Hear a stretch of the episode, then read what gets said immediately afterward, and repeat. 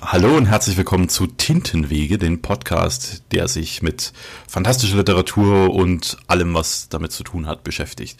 Ich, mein Name ist mal wieder und immer noch und wird es immer sein, Lucian Caligo und an meiner Seite ist die großartige und unerreichte Eva von Kalben. Grüß dich, Eva. Jetzt werde ich rot. Herzlich willkommen. Ihr äh, hört hier. Gut, dass das bei der, bei der Aufnahme sieht das keiner, dass du rot geworden Ja, das, das war zu viel, das ja. darfst du gerne rausschneiden.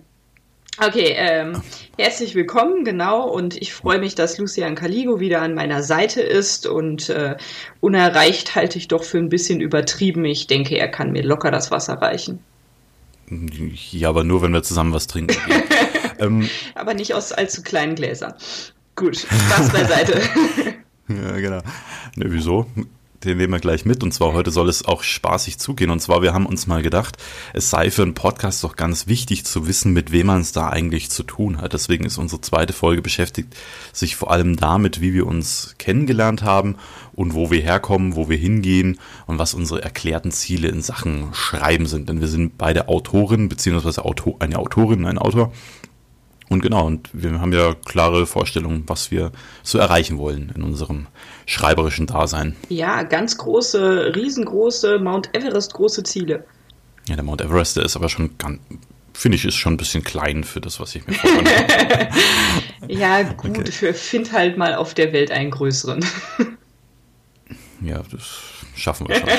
wir bauen einfach einen neuen, das ist kein Problem. Genau, oder wir tauchen in den Mariantengraben runter und dann fangen wir von da unten an. Nee. Genau. Gut. Also, Quatsch beiseite. Wir machen Spaß und zwar uns, wir haben gerade festgestellt, dass der Ort, wo wir uns kennengelernt haben, eigentlich eine ganz, ganz interessante Geschichte ist und das können wir einfach mal so erzählen, oder? Auf jeden Fall. Und vor allen Dingen war das mega aufregend, denn was soll ich sagen, das war meine aller, aller, allererste Con in meinem Leben. Ich war nämlich. Ja, also Con Convention-Veranstaltung, ne? Für Leute, die es nicht wissen. Genau, Dankeschön. Äh, zu diesem Zeitpunkt Bitte. wusste ich das tatsächlich auch nicht, habe das auch ganz neu gelernt. Und das, obwohl ich schon mein ganzes Leben lang äh, wie verrückt lese. Und natürlich hatte ich mal von Buchmessen gehört, hier so großen Dingern wie Leipzig, Frankfurt oder so, aber von kleinen ja. Conventions noch nie irgendwas. Und dann kam so, ja, ähm, wir bräuchten noch einen zweiten Mann hier für den Verlag Der Schatten, der äh, auf der KittyCon den äh, Tisch mit uns macht.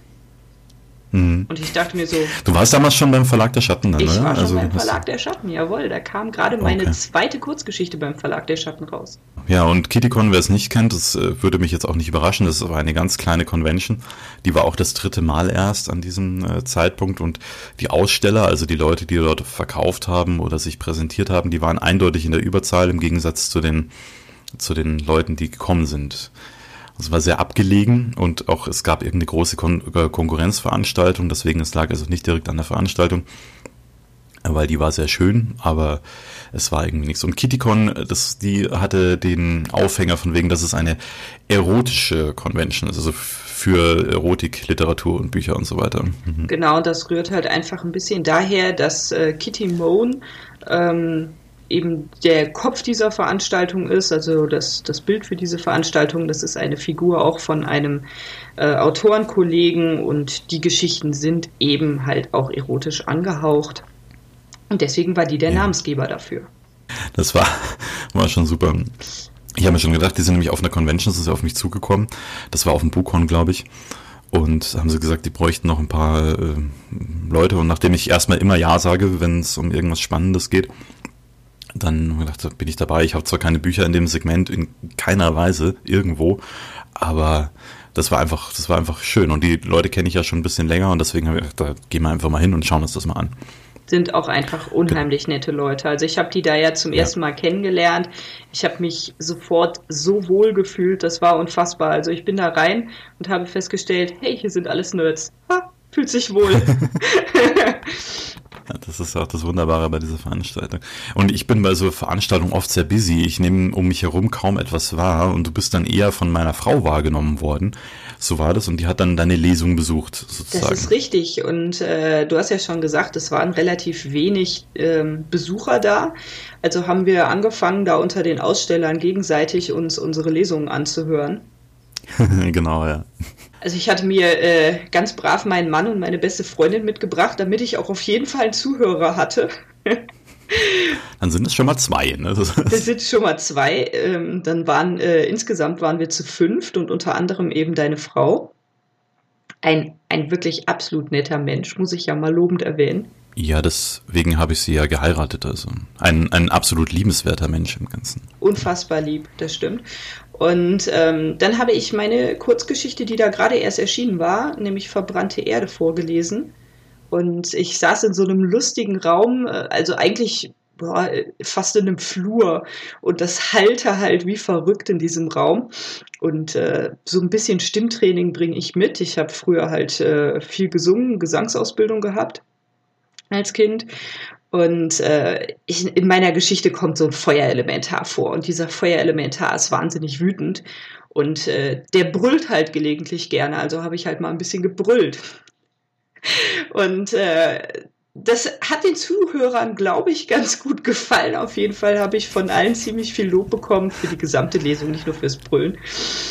Ja, das kann ja so ein Trepp, also glaube ich, war das sogar ein Treppenhaus, in dem wir da gesessen sind bei der Lesung ja, oder irgendwie so. Auf jeden Fall irgendwie so eine Es ging über zwei Stockwerke jedenfalls. Genau. Ja. genau. Und genau. Äh, deine Frau war total begeistert, was mich natürlich unfassbar gefreut hat, weil ich habe da gesessen, das war meine allererste Lesung und ich habe mhm. gezittert von oben bis unten, wobei die Leute behaupten, das hätten sie nicht gesehen. Und ja. äh, ich habe da so viel Lob bekommen und dann habe ich mich mit deiner Frau näher unterhalten und äh, sie hat sich selbst zu meinem allerersten Fan erklärt und äh, das ist sie und äh, dieses Vorrecht wird sie immer haben. Ja, genau, sehr gut. Ja, ich war entsetzt, als sie wieder kam von deiner Lesung und berichtet hat, wie großartig du bist. Dann habe ich gedacht, das kann ja nicht sein, dass meine Frau hier fremd liest. Also das geht eigentlich mal gar nicht, aber okay. Also ich fand das schon ganz in Ordnung. Mittlerweile, ja, das kann ich mir gut vorstellen. Mittlerweile kann ich auch damit leben, aber es ist natürlich erstmal äh, erschreckend. Ja, so war das. Und dann habe ich euch so ein bisschen gefragt, genau. wo kommt ihr denn her? Und dann habt ihr erzählt, ihr kommt aus München. Hm. Also so, also so, so knapp nicht, knapp nicht mehr aus Deutschland, so ungefähr. Ja. Ja, das ist schon sehr weit im Norden, die Kitikon. Ja. Wir waren echt lang unterwegs. Ja, für mich war das nicht so weit. Für mich war das gerade mal ein Stündchen Fahrt. Ja, also wir sind, wir reisen immer mit der Bahn an und äh, das war wirklich war uferlos, ja, da hinzukommen. Wir mussten dann vom Bahnhof noch mit dem Taxi nehmen, das haben wir bisher noch nie gemacht, um auf irgendeine Convention zu kommen, weil immer irgendwie eine Busverbindung ist, aber da war nichts mehr. Nee, das war mitten ja. in der Pampa, also schön weit abgelegen ja. von allem. Das war auch so ein unscheinbares Gebäude, da hast du echt gedacht, wie da, da ist jetzt die Veranstaltung, kann das wirklich sein? Ja gut, es war ein riesen Banner davor gehangen, also das hätte, das war mir schon klar, aber das war schwierig. Ja, und das nächste Mal, wo wir uns dann getroffen haben, was kommt mir jetzt gerade, das war doch auf der Leipziger Buchmesse, kann das sein? Das war dann die Leipziger Buchmesse, weil ich bin dann mal direkt von der kleinen Convention losgestartet als nächstes zur Leipziger Buchmesse und damit habe ich meine erste große Buchmesse besucht und dich getroffen. Ja, genau. Dann wir waren gerade so mit Dominik Schmeller, mit einem Kollegen von uns im Gespräch, glaube ich, beim Manticore Verlag. Und dann äh, kamst, kamst du von der Seite und ich habe erst äh, erst so zehn Sekunden gebraucht. Wer ist denn das jetzt? Und dann denke ich, ach, ach die, ja, die, die, die, die Frau, die mal meine Frau ausspannt. Ja. genau. Es kommt halt davon, wenn man sich auf einer Erotikmesse kennenlernt. ja, genau. Also das, dann funkt es halt auch gleich. genau. Hey, und dann äh, hast du gefragt, ja, und äh, was macht so das Schreiben? Was macht so dein Roman? Weil davon hatte ich äh, offenbar auf der KittyCon schon mal erzählt. Ne, das frage ich jeden Autor, den ich treffe. Das Entschuldigung. Komm, mach's zunichte, ist okay. Jetzt kommt alles raus, die ja. ganzen Erkenntnisse und ja. Geständnisse. Die ganze Wahrheit kommt ans Licht. Naja, mhm. gut. Ähm, auf jeden Fall hast du mich gefragt, und dann habe ich so ein bisschen erzählt und dann kamen wir so ein bisschen ins Gespräch äh, und äh, dann habe ich dir mein Lesezeichen, was ich zu diesem Zwecke neu erstellt hatte, geschenkt und du warst extrem neidisch. Auf das Lesezeichen? Nein, auf die Wörter, die da draufstehen. Ach so. Ja, Schreiben ist Leben. Richtig. Genau. Ich habe es dann auch später nochmal als, als meine Idee äh, im Kopf gehabt. Pech gehabt. Bis wir uns dann wieder getroffen haben. Und dann haben wir, verdammter Mist. dann wird das so nichts. So ist das Weil wohl. ich arbeite parallel immer so ein bisschen an so einem Schreibratgeber weil ja jeder Autor, der muss, erstens muss er eine Anthologie mal rausbringen und einen Schreibratgeber, weil sonst bist du kein ernstzunehmender Autor oder Autorin. und ich habe mir gedacht, das ist doch ein super Titel, aber nee. Nein, nein. ja, genau, so geht's nicht. Ja. Und so kam das dann, dass wir äh, ein bisschen mehr gequatscht haben und dann haben wir uns wieder gesehen. Wo haben wir uns denn wieder gesehen? Auf dem Buchhorn haben wir uns wieder gesehen. Auf, das nächste war auf dem Buchhorn, ganz genau, ja. Und ja, da hast du im, im, im, Vorfeld eigentlich sogar schon Werbung für mich gemacht, großartig die Werbetrommel gerührt, wofür ich sehr, sehr dankbar bin. Und das war auch eine bis dato meine meistbesuchte Lesung an, an diesem Zeitpunkt. Ich habe mir das dann nachher noch von den Veranstaltern sagen lassen, das waren so knapp 50 Leute. Und wahrscheinlich unter anderem, äh, weil du halt die Leute auf mich aufmerksam gemacht hast. Also es war schon, bin ich sehr dankbar. Ja, also wenn das der Grund war, wäre doch schön. Also würde mich freuen. Und äh, ja, ich, ich habe das einfach so, ich habe deine Werbung gesehen und dann äh, habe ich mir gedacht, ach komm, teilst du das einfach? Mhm. Und äh, dann war ich ja total baff, weil im Umkehrzug hast du gesagt, ja hier, ich habe gerade gehört, äh, da ist noch ein Leseslot frei geworden. Meld dich doch mal da. Und dann habe ich mich da gemeldet und mhm. äh, völlig verrückt habe ich, was war das, ein Tag vor dem Bukon, auf dem Bukon einen Leseslot bekommen. ja, ist doch super.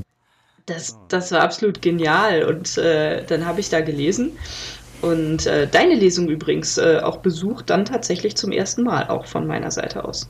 Ja, also das war schon, war schon geil. Ja, ja war eine gute und, Lesung. Danke. Ja, ich, ich habe auch äh, so die, die Frau von Tom Orgel hat mich letztens auch mal darauf angesprochen, dass es so eine tolle Lesung war. Und das, das war wirklich gut. Man muss immer sagen, wenn man so ein Hoch hat äh, bei, bei solchen Sachen, dann kommt danach oft ein Tief. Ich hatte danach, die nächste Lesung war meine grotzigste Lesung überhaupt, die ich hatte. Und zwar war das, ich war so in einem Kabuff und das war nur getrennt durch eine Glastür von der anderen Veranstaltung draußen. Und auf der anderen Veranstaltung draußen hatte der Mensch ein Mikrofon und Lautsprecher. Und die, die Tür war nicht unbedingt schalldicht. Das heißt, es hat mir ständig jemand in die Lesung reingequatscht.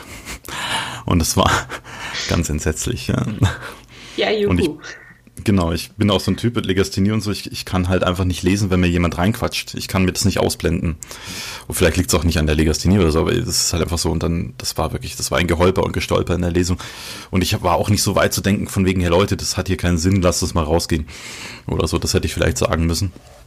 Aber ja, aber ich habe also, festgestellt, wenn man da mittendrin steckt, dann umzuswitchen, das haut nicht hin, weil man ist so konzentriert und es laufen ja sowieso noch xiste Gedanken ab, ne? Sowas wie, äh, oh mein Gott, das läuft jetzt hier überhaupt nicht und so ein Mist und das klappt nicht und das ist viel zu laut hier oder egal was auch immer stört, ne? Oder die Leute fangen an, äh, nicht mehr zuzuhören oder sowas.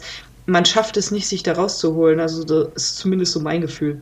Ja, also das ist halt ein Learning für, für nächstes Mal, wenn ich das, wenn ich, wenn ich wieder so ein Problem habe bei einer Lesung, dass ich ja, dass ich halt dann sage, dann, dann habe ich das im Kopf, dass man das theoretisch machen kann und sagen kann, Leute, gehen wir mal, suchen wir uns einen schönen anderen Ort, weil es wäre durchaus Platz gewesen, woanders da noch zu lesen.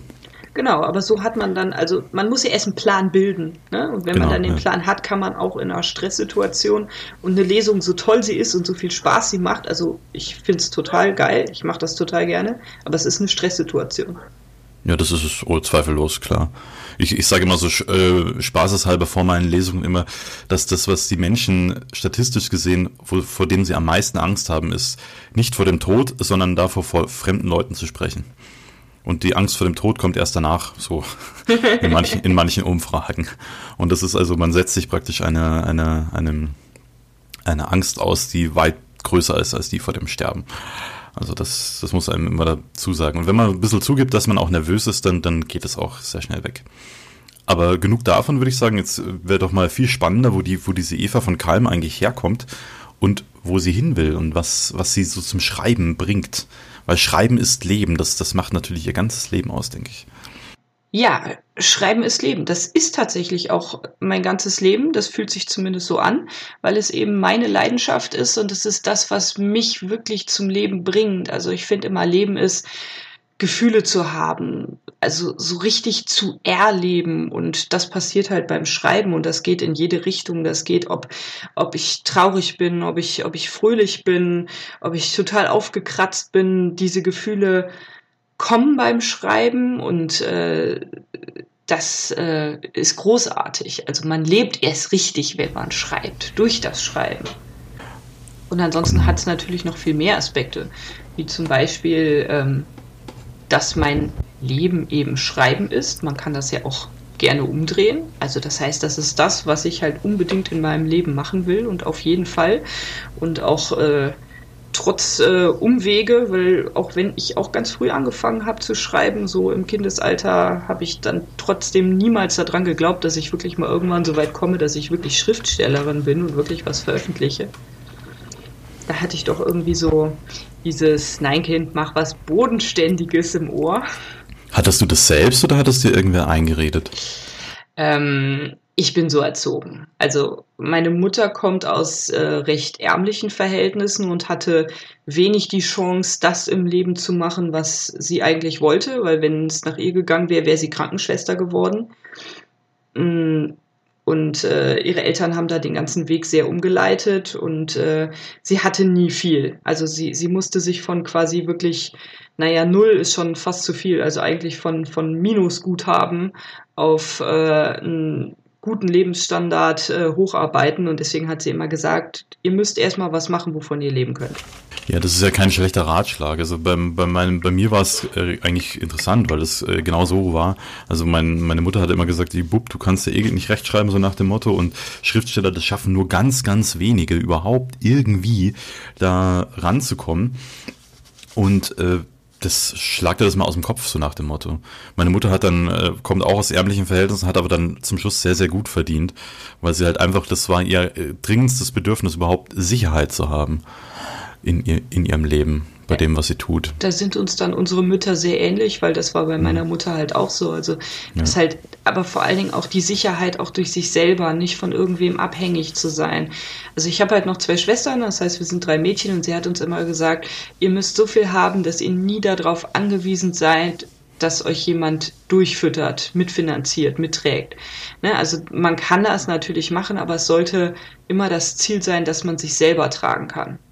Ja, also das ist genau das, was, was meine Mutter auch immer gesagt hat. Weil sie find, fand es damals, sie kommt ja aus einer ganz anderen Generation, ich weiß nicht, die ist äh, ja 48 geboren oder so. Das ist schon eine sehr ältere, ältere Frau und äh, in der Generation, die fand das immer ganz furchtbar, dass, dass, dass äh, Frauen von ihren Männern so abhängig sind. Ja. Also das, das war so was, das, das darf nicht sein. Ja, genau, genau, so ist das halt bei meiner Mutter auch gewesen. Der Witz an der Sache ist, hätte ich mit 18 äh, mich dafür entschieden, was Kreatives zu machen, wäre es lustigerweise nicht das Schreiben geworden. Mhm. Dann wäre ich nämlich Musikerin geworden. Okay, wenn man so viele Talente hat, ne, da ist man auch gestraft. Ne? ja, so ein bisschen schon. Das mag ja fies klingen, aber ich fand das äh, gerade so, als ich so 16, 17, 18 war, fand ich das äh, sehr unangenehm, weil also ich, ich, weiß noch, wir hatten ja in der Schule dieses ähm, diese Beratungsgespräche, was, was macht man hinterher, was soll man studieren, was soll man für einen Beruf machen und äh, ja, wenn man dann da so ankommt mit einem Einserschnitt, 1,4 habe ich Abi gemacht, dann ist, äh, ja, also Medizin oder Psychologie, da kommt überhaupt nichts anderes in Frage. Ja, verstehe, okay. ja, das ist das Nächste, ne? wenn man auch noch so gute Noten hat. So Pech aber auch. Ja. ja, ja, ja, ich weiß, ihr habt jetzt alle ganz viel Mitleid mit mir. Ja. Nein, finde ich echt schwierig, weil ich habe einen, ich habe einen äh, elterlicherseits, habe ich äh, äh, mütterlicherseits habe ich äh, Cousins und Cousinen und die haben alle so einen Einserschnitt Abitur oder noch besser. Ich glaube, du kannst ja 0,8 kannst du auch machen, oder? Ja, irgendwie, irgendwie so. Irgendwie sowas und äh, in dem Segment sind die immer unterwegs und der eine, der hat echte Schwierigkeiten auch immer noch, weil er einfach alles kann so nach dem Motto. Und der, der, kommt nie nirgendwo an, weil er immer denkt, ja, ich, es geht doch noch besser, es geht doch noch größer, es geht, ich kann das auch, ich kann doch noch mehr. Und, so. und das ist eigentlich ein, ein, Fluch eigentlich schon fast, ich so gut auch, zu sein. Ich habe auch mal einen Bericht gelesen, das ist ganz lustig, da geht es halt darum, wenn, gerade wenn du irgendwie so gut halt im, im Abi bist, ne, in der Schule bist und dass es so breit gefächert ist, dass dein Hirn eigentlich darauf trainiert ist, möglichst viele Dinge ähm, zu lernen und von einem zum nächsten zu springen, während andere Leute halt eher so darauf trainiert sind, sich in eine Sache so richtig reinzufuchsen bis in, in die letzte Tiefe. Und bei mir ist das halt auch so, also gerade so was so Lernen anbetrifft, dann so lieber so von allem so ein bisschen. Mhm. Und äh, klar habe ich auch so meine Themen, wo ich einfach mehr lerne. Ich meine, ich habe danach tatsächlich ja mein Medizinstudium gemacht. Ähm, das ging natürlich auch in die Tiefe. Mhm. Ne, keine Frage. Aber es war immer so der Wunsch nach ähm, rechts und links gucken da, also noch was anderes sehen, noch was anderes machen. Und äh, ja, wie gesagt, die Musik ist es halt nicht geworden, aber ich habe halt im Studium wieder angefangen zu schreiben, was ich halt in der Schule schon immer viel gemacht habe. Und äh, ich finde halt, das Tolle ist, durch das Schreiben kann man halt eben rechts und links gucken. Und das ist was, das war mir halt früher so nie klar, aber du kannst halt dadurch, dass du halt was wissen musst, um Geschichten zu schreiben. Also du brauchst ja nicht nur gute Ideen, sondern du brauchst ja auch durchaus schon mal so ein paar Informationen, um den Text halt sinnvoll zu gestalten. Kann man halt ganz, klar, ne? ganz, ganz viel rechts und links gucken. Und das ist eine der Sachen, die mich am Schreiben total fasziniert. Ja, also finde find ich auch, da rennst du bei mir offene Türen ein. Du musst nach links und rechts gucken. Hast du überhaupt, überhaupt keine andere Wahl. Du musst ja die Interaktion, wie verhalten sich Menschen, wie denken, wie ticken die und so weiter. Und gerade wenn man Charaktere schreibt, die ein bisschen weiter weg sind von einem selber, dann wäre es schon gut, wenn man das irgendwoher in der, im echten Leben schon mal gesehen oder gehört hat oder so. Ja, genau. Und äh, ich habe festgestellt, dass so ein Medizinstudium gar nicht schlecht geeignet ist dafür weil A lernt man ganz viel Naturwissenschaftliches, was man wirklich gut brauchen kann, aber B habe ich halt unter anderem natürlich auch Psychologie gehabt als Fach und das äh, ist halt total hilfreich. Das ist auch, was meine Frau von dir immer so sagt, dass sie diese zwischenmenschlichen Konflikte in, in deinen Geschichten immer sehr, sehr glaubwürdig findet und sehr, sehr gut ausgearbeitet. Ja, was sie halt immer in ihrem Fansein halt einfach noch bestärkt. Ja. Dankeschön. Ein Danke an deine Frau nochmal. ich werde ich werd sie ausrichten, wenn sie den Podcast nicht hört. Wobei, das ist, das, sie muss diesen Podcast hören, das hilft ja nichts. Für alle anderen übrigens auch da draußen. So. Ja, genau, wie, damit das klar wie ist. Wie ging es denn bei dir dann weiter? Dann äh, hast du Medizin studiert, hast nebenher geschrieben und wann hast du gesagt, jetzt wäre mal der Zeitpunkt, mich mal an einen Verlag zu wenden oder irgendwas zu tun, um das zu veröffentlichen? Ja, die Story ist so ein kleines bisschen länger. Die geht nämlich Doch, damit wir haben los. Zeit. Ne? Alles klar. Äh, die geht damit los, dass ich mal wieder gelangweilt in der Vorlesung saß. So, das heißt nicht, dass ich den ganzen Stoff schon kannte. Also bitte nicht falsch verstehen, ja. Aber ich finde Zuhören doch manchmal recht anstrengend, wenn da vorne jemand steht und in einem äh, für mich häufig zu langsamen Tempo redet. Und dann schweife ich gerne ab, vor allen Dingen, wenn mich das Thema dann vielleicht dann doch nicht ganz so interessiert. Und dann habe ich da gesessen und äh, an was gedacht, was ich viel lieber mag, nämlich den Wald. Also ich bin nämlich hier im Siebengebirge aufgewachsen, ständig mhm. draußen gewesen, bin halt immer schon mit Hunden aufgewachsen, habe auch selber zwei mittlerweile und der Wald ist was Tolles und im Wald kann man ganz viel erleben. Und als ich so an den Wald dachte, habe ich äh, so ein bisschen rumgesponnen und ein kleines Gedicht geschrieben über Tom den Waldgeist. und Tom der Waldgeist, der ist jetzt nicht so als, als Poltergeist oder hier so als, huh, ich bin ein Geist zu verstehen, sondern eher so als, als, als Spirit, ja, also als mhm. gute Kraft des Waldes. Und äh, weil ich natürlich, äh, wie wahrscheinlich viele Fantasy-Autoren, äh, natürlich auch Tolkien-Fan bin. Ja, ich wollte gerade Tom Bombadil, an den hatte ich gerade irgendwie gedacht, vom Namen her. Genau, äh, Tom Bombadil war immer eine meiner Lieblingsfiguren. ähm, praktischerweise heißt auch mein Ehemann Thomas, sprich Tom. es ist halt folgerichtig, ja. Ja, das, das musste so sein. Es, äh, mhm. Und ähm, nein, Tom der Waldgeist ähm, ist äh, vom Aussehen her eher wie ein kleiner Mini-Ent zu sehen. Mhm. Also ein, ein, ein quasi ein End in Kindergröße. Okay. Und ähm, der ist halt dafür da, dass er auf den Wald aufpasst, so wie die Ents das halt auch machen müssen. Mhm. Und äh, das, äh, der hat halt so kleine Wurzelfüße und äh, Asthände und äh, so eine kleine Baumkrone auf dem Kopf, die ähm, rote Blätter hat, weswegen mein Vater immer nach wie vor behauptet, Tom wäre tatsächlich mein Thomas, der ist nämlich rothaarig. ich ich versuche das immer zu bestreiten, aber es glaubt mir keiner. naja, auf jeden Fall, ähm, da habe ich dieses Gedicht über Tom geschrieben. Und dann äh, habe ich so, weiß nicht, so ein Jahr später aus Tom dem Waldgeist eine kleine Kindergeschichte entwickelt. Also wirklich mhm. kurz. Und ähm, dazu wollte ich selber ein paar Bilder malen. Ich habe mir halt gedacht, ach komm, wenn die Bilder nicht so aussehen, dann ist es ja nicht schlimm. Ähm, schenkst du deinen Cousinen. Mir ging es halt um den Text, nicht um die Bilder, also nicht falsch verstehen. Ich wollte nicht meinen Cousinen mhm. was schenken, was schlechte Bilder hat, sondern ich wollte. Ich habe mir gerade gedacht, das kann sie auch noch zeichnen. Nein, nein, kann sie nicht. Kann sie definitiv okay. nicht. ähm, ich wollte halt meinen Cousinen da halt was Schönes zu Weihnachten schenken. Die waren damals, glaube ich, so drei oder vier. Ähm, das sind halt zwei, die so ein Jahr auseinander sind. Und äh, dann habe ich zwei kleine Geschichten geschrieben über Tom den Waldgeist. Einmal ähm, die traurige Blumenelfe und äh, wie hieß denn das zweite noch? Ähm, ach so, die brennende Eiche, genau, die brennende Eiche. Hat nämlich ein äh, Baum im Wald gebrannt und Tom musste natürlich irgendwie dafür sorgen, dass das Feuer gelöscht wird. Mhm. Und äh, dann äh, kam meine beste Freundin dazu, die tatsächlich zeichnen kann und meinte, ähm, ja, okay, kann ich mir vorstellen, dann mache ich ein äh, paar Bilder zu und dann haben wir diese Kinderbücher meinen Cousinen zu Weihnachten geschenkt und dann habe ich mir gedacht, boy, das macht so einen Spaß. Es ist so toll, dieses, dieses gedruckte Werk in der Hand zu halten. Also wir haben das in einem Copyshop drucken lassen. Ja. Mhm.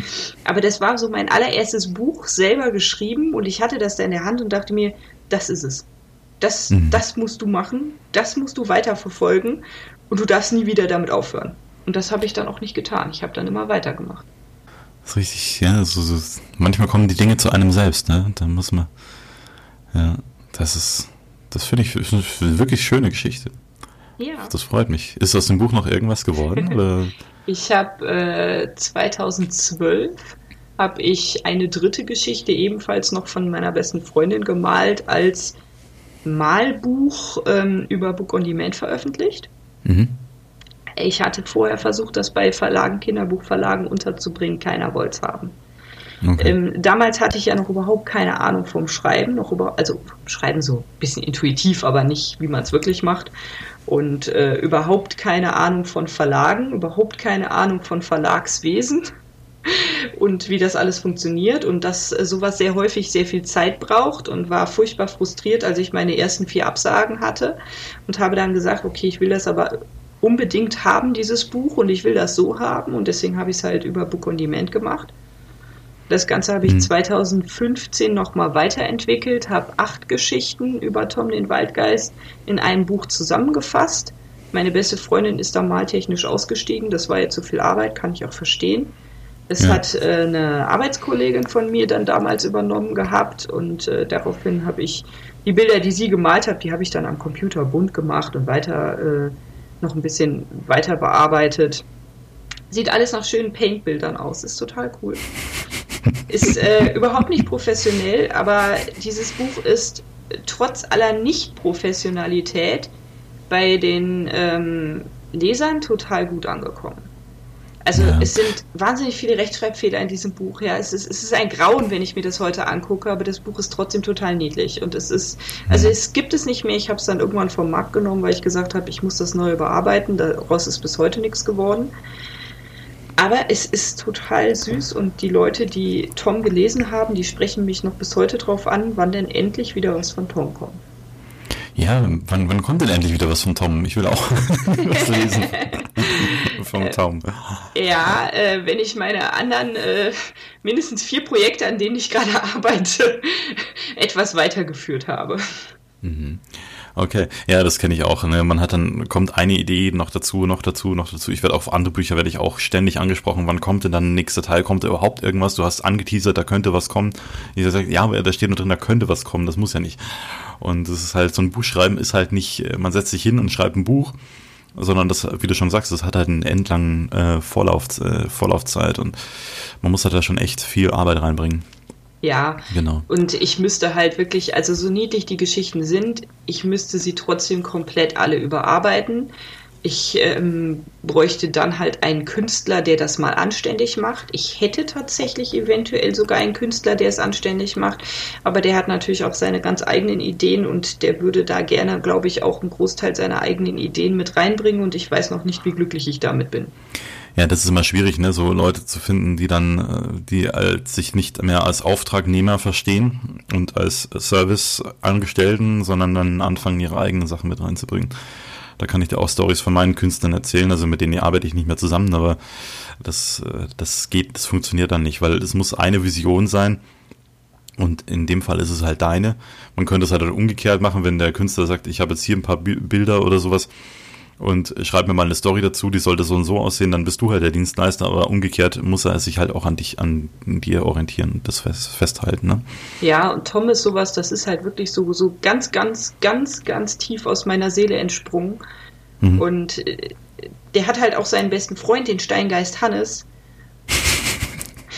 Der ist, der ist, der ist wirklich toll. ich glaube dir, dass der toll ist. Ich finde das großartig. Und ähm, ja, und dann haben die halt schon so ihre ganze eigene Welt, ne? Also da, der, der halt, der wohnt halt in, in einer großen Eiche, halt im Eichenwald und äh, die, da, da ist, steckt schon so viel drin und ich weiß, dass ich an den Geschichten ein bisschen was tun muss, das ist mir klar, weil ich habe damals wirklich, ich habe die geschrieben und dann habe ich sie veröffentlicht. Ne? Also da hat, da hat nicht mal ein Testleser drüber gelesen. Ja, da hat keiner vorher drüber gelesen.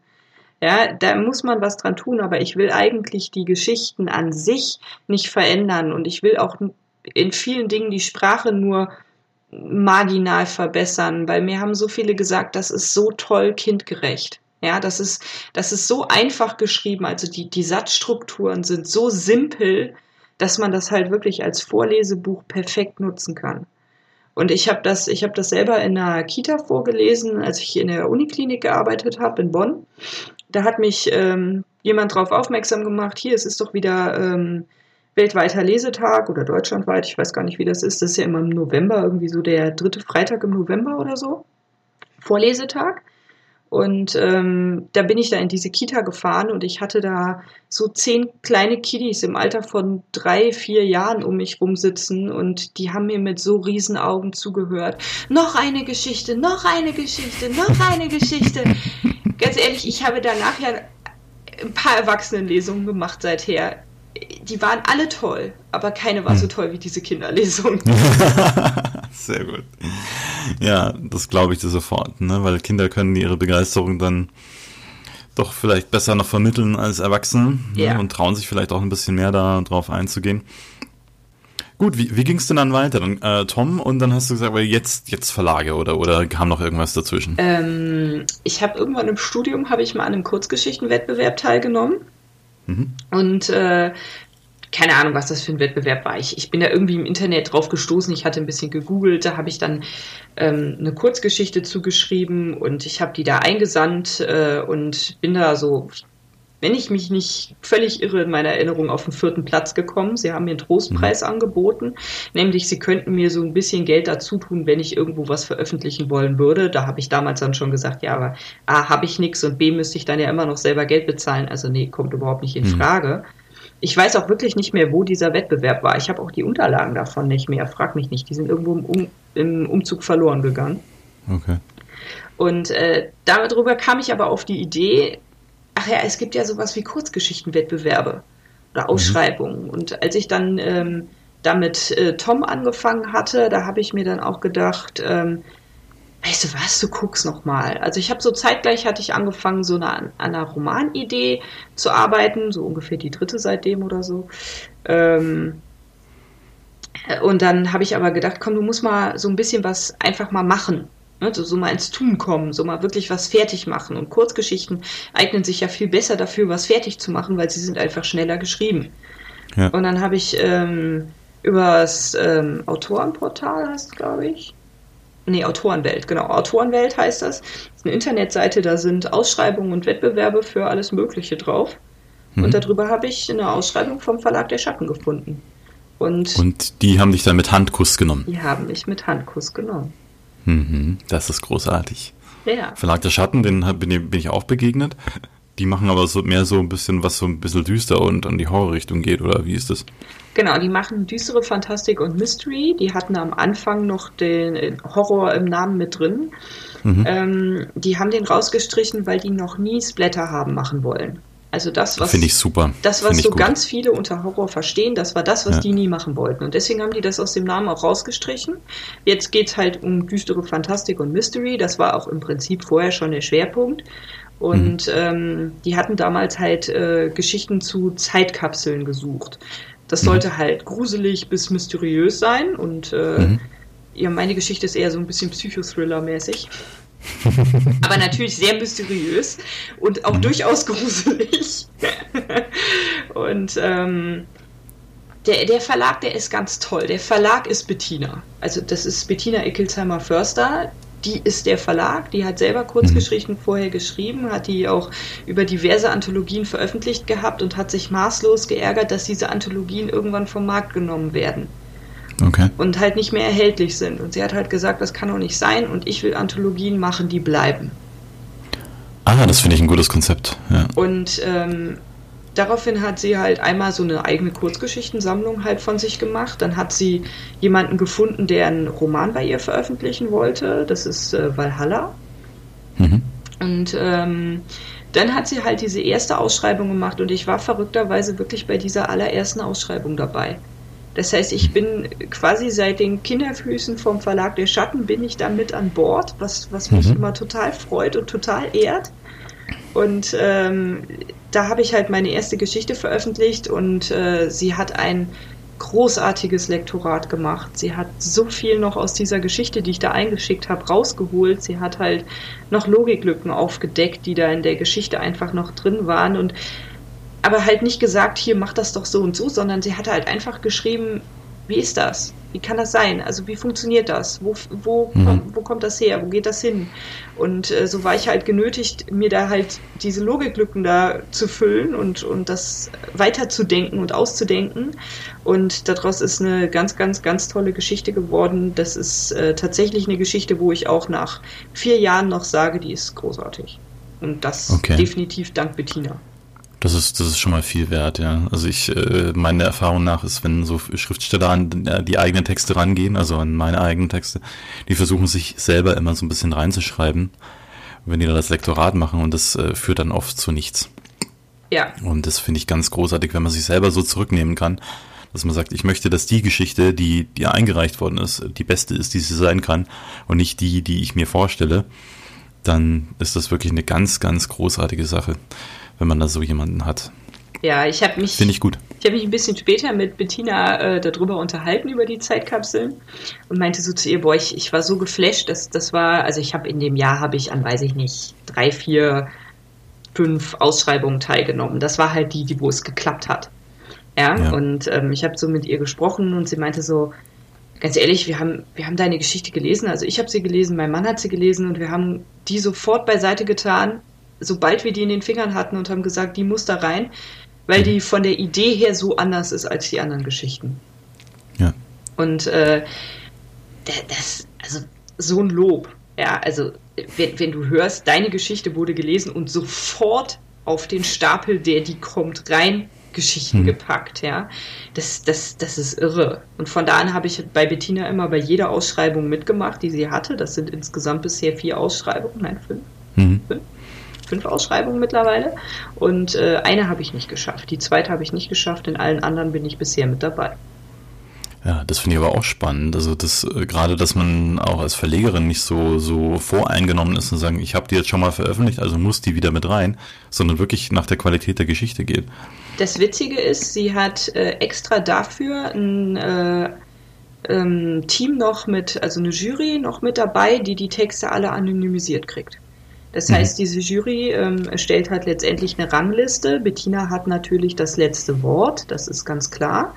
Aber es, sie hat halt da eine sehr unabhängige Meinung. Also die lesen halt die Geschichten und beurteilen die wirklich nur nach den Geschichten, ohne dass die wissen, wer die geschrieben hat. Ja. Und ähm, ich sag mal so, also ich habe es ja offenbar oft genug geschafft. Ich vermute zwar auch, dass mittlerweile durchaus so ein bisschen Bonus mit reinspielt. Aber, ähm, Davon sind wir Menschen aber nicht frei. Nein. Das, das, das kann man irgendwie keinem zum Vorwurf machen. Das ist halt einfach so, wenn man jemanden lange kennt, dann hat man eine gewisse Sympathie dazu, dann ist auch eine Geschichte, die vielleicht müh schlechter ist als vielleicht eine andere, ist dann trotzdem 10% besser. Ja, und ansonsten. Und noch mehr ganz objektiv ist doch kein Mensch. Ja. Es will ja auch gar keiner, ne? Es ist ja auch okay. Also Meinung darf man ja haben und ich glaube halt einfach, dass ähm, sie halt auch einfach irgendwas an meinem Schreibstil und Ideenstil halt mag. Sonst würde mhm. sie es halt nicht weiter veröffentlichen. Und was halt ganz toll ist, sie, ähm, ich habe letztes Jahr habe ich ihr dann einen, äh, den Roman, über den wir vorhin schon mal gesprochen haben, den ich dir auf der Leipziger Buchmesse damals erzählt hatte, mhm. den habe ich dann halt Bettina letztes Jahr gegeben. Und sie hat gesagt, sie macht's. Sie hatte noch so ein paar Änderungswünsche, ähm, weil sie halt einfach gesagt hat, ich hatte das so auf drei Bücher aufgeteilt und sie meinte, die sind nicht abgeschlossen genug von, von der Handlung her.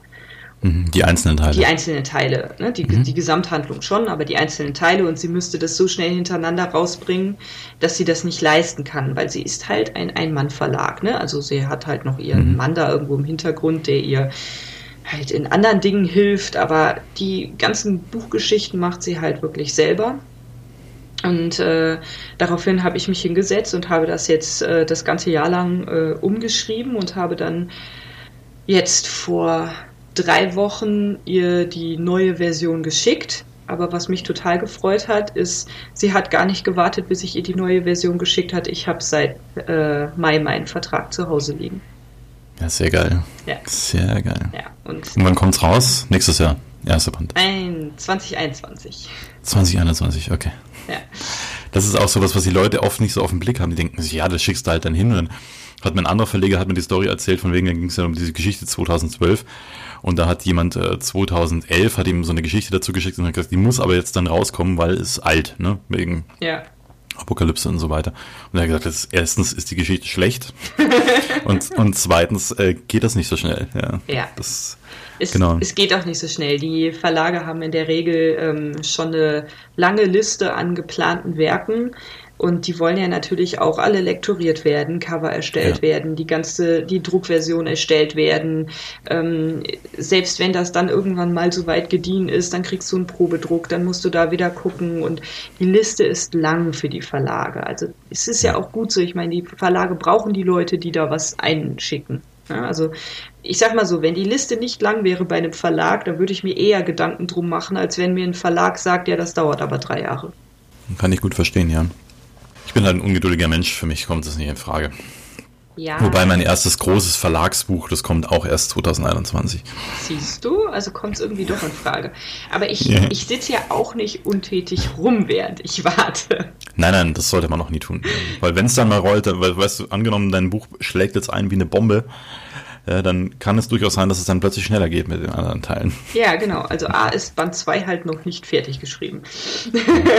Daran sitze ich natürlich. Und ähm, B gibt es äh, so seit äh, wenigen Wochen auch äh, eine ganz, ganz tolle Neuigkeit, nämlich nächstes Jahr kommt tatsächlich ein Buch von mir raus, nämlich eine Kurzgeschichtensammlung. Genau, ich habe ja schon vorbestellt. ja, du hast sie vorbestellt.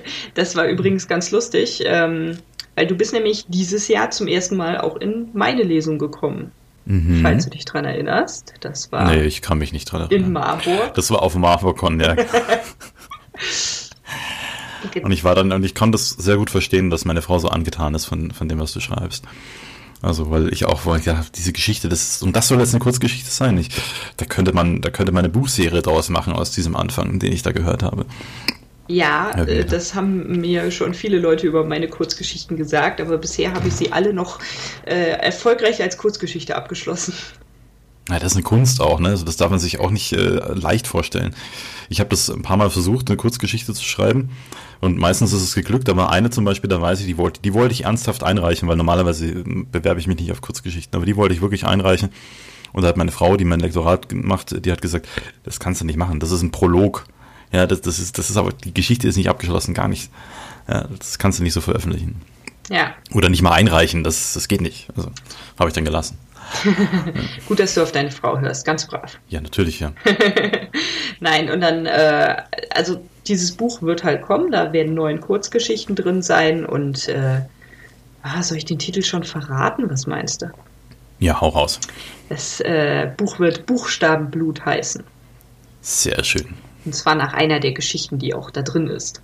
Und mhm. ich bin total gespannt. Also im Moment ist es halt äh, bei der Lektorin und äh, der Grafiker ist äh, wohl meines Wissens nach auch schon zugange. Und äh, ja, ich bin wahnsinnig gespannt und es wird nächstes Jahr kommen und ich äh, freue mich, dass ich dann hoffentlich ganz, ganz, ganz viele Leser kriege. Ja, das, das wird passieren. das ist ja gar nicht zu verhindern. Also, nee. Ja. genau, cool. Und wie, wie ist es jetzt äh, aktuell gerade um dich bestellt? Also wir sind ja schon sehr aktuell gerade, was, was mit deiner Anthologie und mit deiner mit deinem Roman, das sind drei Teile, hast du gesagt, ne? Äh, ja, jetzt nur noch zwei. Ich habe es äh, abgeändert. Ach so, Aufgrund okay. der äh, Nicht-Abgeschlossenheit habe ich hm. den ursprünglichen zweiten Band äh, quasi in der Mitte zerrissen mhm. und den einen Teil an den ersten äh, Teil rangeschoben und den anderen an den zweiten, so dass ich jetzt zwei Bände habe. Die mhm. zwei Bände haben jeweils in sich zwei Teile, was halt aus dieser Trennung halt resultiert. Mhm. Ähm, aber dadurch hast du halt ein bisschen mehr Story in jedem Band und das hat äh, dem Buch auch unheimlich gut getan, weil ich hatte mir halt damals gedacht, komm, Kurzgeschichte, da bist du jetzt so langsam, jetzt schreibst du mal ein bisschen was Längeres, schreibst du so 100 Seiten. Aus den 100 hm. Seiten waren dann 200 geworden, das war die Version, die ich Bettina geschickt habe. Und die Version, die ich jetzt dieses Jahr halt wirklich dann abschließend als Band 1 dann ihr geschickt habe nochmal, hat jetzt 400 Seiten. Der Band 2 wird sicherlich noch ein bisschen dicker werden. Bestelle ich übrigens auch schon vor, ne? Ist klar. ja, alles klar. Ich äh, mache schon mal eine Liste. Ihr könnt euch da mhm. gerne auch eintragen, ne? So an die Zuhörer hier. ja, genau.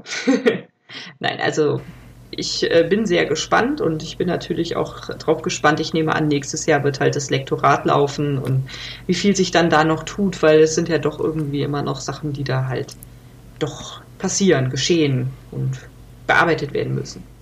Natürlich, klar. Also das würde mich auch wundern. Dann wäre es ja auch kein Lektorat, wenn dann, wenn dann nicht irgendwas rauskommen würde, was, was man nicht noch ein bisschen verbessern kann. Ja, verbessern Und selber hat ja keinen Blick für seine eigene Geschichte. Ja, das ist in der Tat ein Problem. Ich habe das jetzt auch äh, einigen treuen Testlesern äh, gegeben gehabt und die haben mir sehr, sehr, sehr wertvolle Tipps gegeben. Da bin ich total mhm. dankbar dafür, dass ich solche tollen Leute um mich herum habe, die da wirklich mitarbeiten und mitmachen und das alles aufgrund von, ja, machen wir gerne. mhm. Das ist, das ist wirklich super. Ja. ja wenn man da auch wirklich was rausziehen kann, ne? weil wenn also es gibt ja so zwei Extreme eigentlich bei bei Testlesern. Die ersten finden gar nichts gut und die zweiten sind halt so Fanboys, die alles gut finden. Ja, ganz Und das hilft, hilft beides nicht. Ja, also ja. Und deswegen, wenn man da wirklich Leute hat, die wirklich konstruktiv dran sind, das ist schon sehr sehr viel wert. Ja, definitiv. Und äh, ja, jetzt sind wir eigentlich bei meinem aktuellen Stand der Dinge, ne? weil das, das mhm. ist das, was kommt. Und äh, ja, wenn alles gut klappt, kommt vorher noch ein kleiner Bonus, bevor die Kurzgeschichtensammlung rauskommt. Mhm. Da wird dann nämlich tatsächlich noch eine Kurzgeschichte in Form von einem E-Book rauskommen. Mhm. Und äh, ja, äh, du brauchst gar nicht so überrascht zu sein, weil ist ja auch ein bisschen deine Initiative gewesen. Ich bin jetzt nicht so überrascht, genau. Genau, und äh, ja, das, das ist äh, eine ganz interessante Geschichte. Ähm, die habe ich äh, dieses Jahr halt auch für einen Wettbewerb geschrieben. Sie ist leider nicht mit reingekommen. Das passiert. Das muss auch nicht immer an der Geschichte liegen. Das äh, liegt halt auch schon mal einfach daran, ob es halt in das Buch, was die Leute sich vorstellen, wirklich reinpasst oder nicht. Das Feedback, was ich tatsächlich bekommen hatte, war mal wieder, mach doch einen Roman draus. Ich mag es aber als Kurzgeschichte. Ich mag es wirklich als Kurzgeschichte. Also ich finde auch, ich habe es ich ja zufälligerweise schon gelesen und ich finde, das, das funktioniert wirklich gut als Geschichte. Wenn du einen Roman draus machen würdest, ich weiß nicht, das würde, so viel, würde sich so in die Länge gezogen anfühlen. Und das für mich liest, hat es sich so ein bisschen gelesen wie so eine, so eine alte Heldensage, so eine, so eine griechische, so, so eine Mythe, My, so eine, wie sagt man da? Mythisch. So eine mythologische Geschichte. Ja. Und die muss ja nicht länger sein. Das finde ich also, halt auch. Also ich finde, so eine Heldensage, ja. die darf halt eben auch mal kürzer sein. Und mhm. ähm, ja, durch deine Initiative auch habe ich jemanden gefunden, der sich bereit erklärt hat, da ein Cover zu malen. Ich kriege ah, immer mal wieder so ein paar kleine Spinkser da drauf. Die sind ganz, ganz toll und äh, blöderweise haben wir nach dem ersten größeren Entwurf beschlossen, wir machen was anderes. Jetzt bin ich ganz, ganz, ganz doll darauf gespannt, wie es weitergeht und wie dieses Cover entstehen wird. Aber ich glaube, das wird richtig, richtig gut. Mhm. Und äh, ja, ich kann noch nicht genau sagen, wann es rauskommt, aber es wird kommen und dann werde ich euch das auch ganz, ganz sicher erzählen. Ja, da, da warten wir gespannt drauf. Und Genau. Ich finde, es ist einfach mal wichtig, so ein bisschen auch so ein bisschen vorzufühlen und mal reinzuschauen und äh, kann ich das? Wie funktioniert das überhaupt? Und wenn Leute schon ein bisschen angefixt sind, äh, dass man denen auch nochmal ab und zu mal was bietet. Und da war die äh, diese Kurzgeschichte ist ja das allerbeste, was man da machen kann. Ja, und ich dachte, das ist ganz schön so zum Vorlauf für meine Kurzgeschichtensammlung. Eine einzelne ja. Kurzgeschichte ist doch eine tolle Sache. Ich, ganz genau. Ne? So. Und äh, jetzt bin ich aber mal ganz neugierig, wie ist denn bei dir der Stand der Dinge? Äh, wo wollen wir denn anfangen? ganz vorne oder wollen wir ganz, äh, ganz wir, hinten, wo es gerade jetzt ist? Wir von hinten auf. Wir fangen ganz ja. aktuell an. Wir machen ganz aktuell. Oh, das ist schwierig. Also ich habe äh, gerade so viele Sachen, äh, die ich mache und ich äh, weiß gerade nicht, wo mir der Kopf steht. Weil ich habe mir, ich habe letztens habe ich auf, auf der Leipziger Buchmesse habe ich gehört, ein Autor hat es erst dann geschafft, wenn er eine Anthologie rausgegeben hat. Und da bin ich gerade dran, das äh, zu bewerkstelligen. Ich habe gedacht, ich, ich möchte eine Anthologie veröffentlichen mit äh, Kurzgeschichten. Klar, ist eine Kurzgeschichtensammlung zu einer Kurzgeschichte von mir, weil ich Anthologien immer schwierig finde, weil es immer so abgetrennte, voneinander getrennte Geschichten sind. Und meine Idee war, diese Anthologie um einen Protagonisten zu schreiben, den ich schon in einer Kurzgeschichte äh, erwähne, also dessen Geschichte ich in einer Kurzgeschichte erzählt habe. Und da habe ich mir die besten Autorinnen rausgesucht, die ich so kenne. Und die. genau. Du warst die, eine der ersten, an die ich gedacht habe. Eigentlich die erste, an die ich gedacht habe, genau. Und dann noch äh, drei andere, weil ich auch das bei Anthologien immer finde, die sind oft zu überladen und ich möchte wirklich dann nur fünf Geschichten drin haben von fünf begnadeten Autorinnen. Da wird halt meine Geschichte wird halt total gegen abstinken, gegen das, was kommt. Gut, jetzt, jetzt settle mal nicht too, too, too low hier, ne? Also du musst mal nicht dein Licht zu sehr und, unter den Scheffel stellen, deine Geschichte ist toll. Dankeschön. Ähm, aber wie gesagt, also ich möchte, ich wollte halt die Besten, der Besten, der Allerbesten da drin haben und das äh, ist mir im Moment, habe ich die Zusagen auch und das, das ist ganz gut.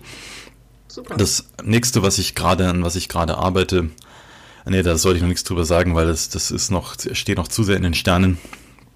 Und ansonsten bin ich gerade dabei, einen äh, fiktiven Western zu schreiben. Ja. Ein Western? War was ganz ja. Neues. Also ich hatte eine Kopfgeleger-Serie. Ich, das war, ich bin gestartet sehr naiv als Schriftsteller und habe äh, gedacht, ich mache jetzt jeden Monat mache ich so ein, so ein, so ein, so ein Heftroman im Endeffekt. Ne? Da gab es diese mhm. Kopfgeleger-Serie. Und die ist halt grandios gefloppt, weil du kannst nicht, selbst wenn es nur 25, 27 A4-Seiten sind, die du als Skript hast, du kannst nicht jeden Monat so eine Geschichte raushauen. Und dann ist mir auch noch der Coverkünstler abgesprungen, mit dem ich das eigentlich machen wollte. Und äh, das hat nicht funktioniert und dann ist diese Geschichte ist grandios gescheitert. Und für die Fans dieser Geschichte schreibe ich jetzt einen Roman, um diese Geschichte zum Abschluss zu bringen. Halt auf eine Art und Weise, dass, dass auch die Leute, die es lesen können, die die, die Kurzgeschichten, also die, die Serie vorher nicht gelesen haben, dass für die das auch was ist. Das klingt Und das sehr spielt spannend. halt in. Hm? Das klingt sehr spannend. Ja. Also es spielt halt in so Trapland Ends heißt äh, diese Region, das ist eigentlich nur eine abge abgeschiedene Region von einem von einem Bundesstaat und da wohnt eigentlich keiner, also da gibt es halt zwar Eingeborene, so was wie Indianer im Endeffekt, aber da wohnt, da verschlägt es einen eigentlich kaum hin, außer man hat halt nichts mehr zu verlieren und alles zu gewinnen, weil dort gibt es eine Mittagssonne, die ist so heiß, dass sie einem das Fleisch von den äh, Knochen brennt und es gibt kaum Wasser seltsamerweise in gewissen, so gibt's so unterschiedliche äh, unterirdische Wasserspeicher und da drüber siedeln sich halt die Eingeborenen an oder die, die Siedler. Und da gibt's halt auch noch so ein Edelmetall, Solitanium heißt es, das da irgendwie interessant vorkommt und das halt saumäßig viel wert ist. Ja. Und da das hat sich dann halt so, so eine Wildwest-Geschichte drum gebildet in diesem Bereich, genau. Und der Protagonist, das ist halt ein Kopfgeldjäger, der da hinreist, um das Verschwinden einer Mysteri einer Kopfgeldjägerin, einer Legende zu klären, weil die dort gab es einen riesen Aufstand in Enns und er muss halt schauen, wo die abgeblieben ist. Das ist so die Geschichte. Legenden finde ich immer gut. genau, da hat jeder, jeder Kopfgeldjäger hat so seine eigene Legende. Ja, das ist schön. Ja, also eine jo. spannende Geschichte, ein spannendes Werk. Und, äh, ich denke, dieses Jahr November oder so. Ah, ja. Ende November werden wir es raushauen. Das ist ja schon ja. ganz bald. Ja, genau. Also deswegen äh, bin ich auch lieber als Self-Publisher unterwegs, weil ich mag, wenn sich was bewegt. ja, das verstehe ich. ja, und äh, du hast dein erstes Buch 2008 veröffentlicht oder habe ich das falsch im Kopf? Das ist äh, das kommt auch an, welch, welches Buch das war. Also ich habe unter meinem bürgerlichen Namen auch schon zwei, äh, zwei Bücher veröffentlicht. Ich habe dann geheiratet und diesen bürgerlichen Namen abgelegt. Und ja, das kann 2008 gewesen sein. Ich weiß es nicht, aber als, als Lucian Caligo, das ist 2015 das erste gewesen. Ah, okay. Und das war was genau? Das waren die Elfen von Krateno, eine, eine, eine, eine postapokalyptische Elfengeschichte sozusagen. Also voll hineingestürzt in die Fantastik. Ja, genau. Also wir sind damals gestartet, ein paar Freunde von ich, wir haben gemeinsam Warhammer gespielt, dieses Tabletop-Strategiespiel und ich kann nicht lange irgendwas machen, ohne selbst das tun zu wollen. Und wir wollten dann also so ein Tabletop entwerfen und haben dann, ich habe dann gesagt, ich mache die Geschichte, das Worldbuilding und so weiter. Und da ist halt eine gigantische Welt entstanden. Und ja, und aus dem Tabletop ist nie was gewesen, geworden. Das ist halt an der Größe absolut gescheitert. Und dann hat jeder andere, der in der Gruppe war, noch sein eigenes Tabletop machen wollen. Und dann ist es komplett gestrandet. Aber ich gedacht, die, die, die Welt ist so genial. Also die, da möchte ich noch was machen mit. Und dann habe ich halt angefangen, da Geschichten draus zu erzählen. Und bis heute sind äh, fünf Bände aus dieser Welt erschienen. Also Elfen von Grateno sind äh, drei Bände insgesamt und abgeschlossen und dann gibt's noch zwei andere Bände aus, aus, auch aus dieser Welt, die aber eigentlich nicht direkt was mit dem, mit diesen Elfen zu tun haben. Aber das ist das Zwergebuch. Das ist das Zwergebuch, also die, die Bücher heißen die Elfen von Grateno, die Widersacher von Grateno, die Invasion von Grateno. Das nächste Buch heißt Im Blut der Zwerge und das letzte, das jetzt rausgekommen ist, war Im Blut der Dämonenjäger. Ja, weil da fand ich ja. nämlich äh, deine Idee mit äh, den Zwergen, ach, das ist einfach genial und eine definitiv eine weitere Podcast-Folge wert. Das machen wir wann anders. Ah. Okay, gut. dann seid schon mal angeteasert drauf. Dann sagen wir jetzt nichts mehr dazu. Genau, genau, so machen wir das. Hm, wie wollen wir denn, wie wollen wir denn weitergehen? Quetsch mich aus, erzähl mal. Was möchtest du noch wissen? ähm, ja, was, was ich ganz interessant finde, wovon man so, wenn man dich auf deiner Website oder auch auf dem Con kennenlernt, noch nicht so viel mitkriegt, aber so ein bisschen später, ist, ähm, du hast dich ganz, ganz viel mit äh, Palliativ und dem Tod auseinandergesetzt und bist gleichzeitig auch irgendwie zum Meditieren gekommen. Das, das würde mich nochmal wahnsinnig interessieren. Was hat es damit auf sich? Da gehen wir aber weit, da gehen wir weit zurück in, in meiner, in meiner Entwicklung sozusagen. Ich bin als äh, Hauptschüler gestartet und habe dann einen Abschluss gemacht, irgendwie, keine Ahnung, Legastheniker, war auch nicht so einfach. Und bin dann in eine Bauzeichnerlehre gestolpert und hatte dann so, also keine Depression würde ich heute niemals sagen, weil Depression wirklich schlimmer ist. Aber ich hatte drei Jahre lang wirklich hart zu kämpfen mit mir und der Welt. Ich habe nicht gewusst, wo ist mein Platz, wo will ich hin, war depressiv verstimmt, hatte Selbstmordgedanken und so weiter. Und gegen Ende der, der Bauzeichnerlehre ist dann im Religionsunterricht was passiert. Da haben wir eine, eine Sterbeforscherin kennengelernt, Elisabeth Kübler-Ross zwar nicht persönlich, und die hat sich halt so mit dem Sterben auseinandergesetzt, so Nahtoderfahrungen und so weiter. Und da habe ich gedacht, oh, das ist aber interessant, da, von der kaufe ich mal ein Buch. Und mir ist halt das Buch in die Hände gefallen, Geborgen im Leben, also das erste Buch, das sie tatsächlich übers Leben geschrieben hat. Und da steht hinten so ein genialer Satz drauf, äh, dass wir erst am Ende des Lebens erkennen, was wirklich wichtig ist. Oder beziehungsweise ähm, ah, wenn man sowas hat, dann kommt man nicht so wirklich drauf. Ne? Ja, die Tragik des Lebens besteht nicht in der Kürze, sondern darin, dass wir erst so spät erkennen, was wirklich wichtig ist. Ja. Und darüber, dann habe ich angefangen, mich mit dem Sterben auseinanderzusetzen. Und was bedeutet das überhaupt für mein Leben? Und wenn ich am Ende überhaupt tot bin, wieso mache ich nicht das, was ich wirklich will? Und ich habe dann trotzdem noch Jahre gebraucht, um das, um das, äh, um das, um zum Schriftsteller zu kommen, weil ich immer noch diese Hemmungen im Kopf hatte, weil meine Mutter mir halt eben eingeredet hat, wie wir schon vorher schon drüber gesprochen haben, dass das Legastheniker und der Buchmarkt, den kannst du eh nicht erobern und so weiter. Es geht alles gar nicht und bin dann habe gedacht, gut, dann mache ich es halt so, das mit dem Sterben, das interessiert mich. Ich denke, ich kann das machen, ich kann mit äh, sterbenden Menschen arbeiten. Bin dann in nach der Bauzeichnerlehre in ein freiwilliges soziales Jahr und von dort bin ich in die Krankenpflege gerutscht. Du hast und, das freiwillige soziale Jahr dann auch im Krankenhaus gemacht, oder? Nee, das war eine ähm, Vereinigung Integrationsförderung, heißt es in, äh, in München. Das ist so ein Verein, der sich äh, damit beschäftigt, Behinderten einen, äh, einen Platz im Leben einzuräumen. Also ich hatte zum Beispiel eine, eine blinde Sozialpädagogin, der ich halt bei, bei, dem, bei den Texten geholfen habe, bei der Post und so weiter. Oder eine, eine ältere Frau, die halt nicht mehr alleine einkaufen gehen kann. Oder mein Hauptklient war mit Multiple Sklerose, dem ich halt geholfen habe, seinen Alltag zu bewältigen. Ne? Auf Toilette runter, mhm. einkaufen gehen, Bankgeschäfte, mal zum Optiker und sowas. Das ist eine genau. tolle Sache. Das äh, würde ich eigentlich auch jedem ans Herz legen, sich mal mit sowas zu befassen. Also ich bin auch schwer dafür, dass jeder mindestens nach der Schule mal ein soziales Jahr machen sollte. Ja, und wenn es wenigstens um, nur ein halbes Jahr ist, ne? Ja, also ich finde ein Jahr geht schon. ja, das hätte mir damals nicht erklären können, weil ich war äh, nach der Schule so ehrgeizig, ich musste ja unbedingt das nächste Ziel erreichen. Also das mhm. äh, wäre ganz schwierig geworden, aber ich denke, so zu einem halben Jahr kann man die Leute überreden. Ja, also ich finde, das sollte durchaus eine Pflicht sein im Sinne der Gemeinschaft. Ja. Und ich finde halt auch, was mir heute häufig so begegnet, viele Menschen, ich arbeite immer noch im Krankenhaus, gerade die Jungen, die, die sind gar nicht mehr so leidensfähig oder haben überhaupt keine Ahnung, was es überhaupt bedeutet, äh, zu leben auch. Ja. Und ich finde, wenn man durch so ein soziales Jahr mal ein bisschen konfrontiert ist mit dem, wie schlecht es manchen, manchen Menschen wirklich geht oder mit was sie zurechtkommen, da hat man einen ganz anderen Blick auf sein eigenes Leben auf einmal. Ja, kennst du die Geschichte mit dem Baum, wo du dein eigenes Leid drauf auf einen Zettel schreiben kannst, an den Baum, an einen Ast heften kannst, aber dafür musst du dir einen anderen Zettel runternehmen? Hm, ich kenne das ein bisschen anders, die Geschichte, aber ja, ja, ich weiß, auf was es rausläuft, genau. Ja, es ist letztendlich, ne, bleibt man wohl bei seinem eigenen Zettel, wenn man mal liest, was auf den anderen draufsteht. Ganz genau, ja. Da ist man dann richtig dankbar für die eigenen Probleme, die man hat. Ja. Genau. Ja, und so war das und ich habe mich halt da parallel immer mit dem Sterben beschäftigt und dann ist natürlich klar, er wächst dann auf einmal Spiritualität. Ich bin sehr atheistisch aufgewachsen von meinen Eltern her die witzigerweise jetzt auch langsam so ein bisschen in die spirituelle, wobei ich es sehr unbeholfen finde bei meinem Vater, aber in diese Richtung abdriften. Und ich habe dann angefangen, also Christentum, um es kurz zu machen, bin durch viele Freikirchen, war entsetzt über diese Menschen, tut mir leid da draußen, wie, wie, wie, die, wie die teilweise ihren Glauben interpretieren, wie, wie negativ das ist und wie fatalistisch. Und dann bin ich beim Buddhismus gelandet und das ist natürlich was ganz anderes und habe dann angefangen zu meditieren.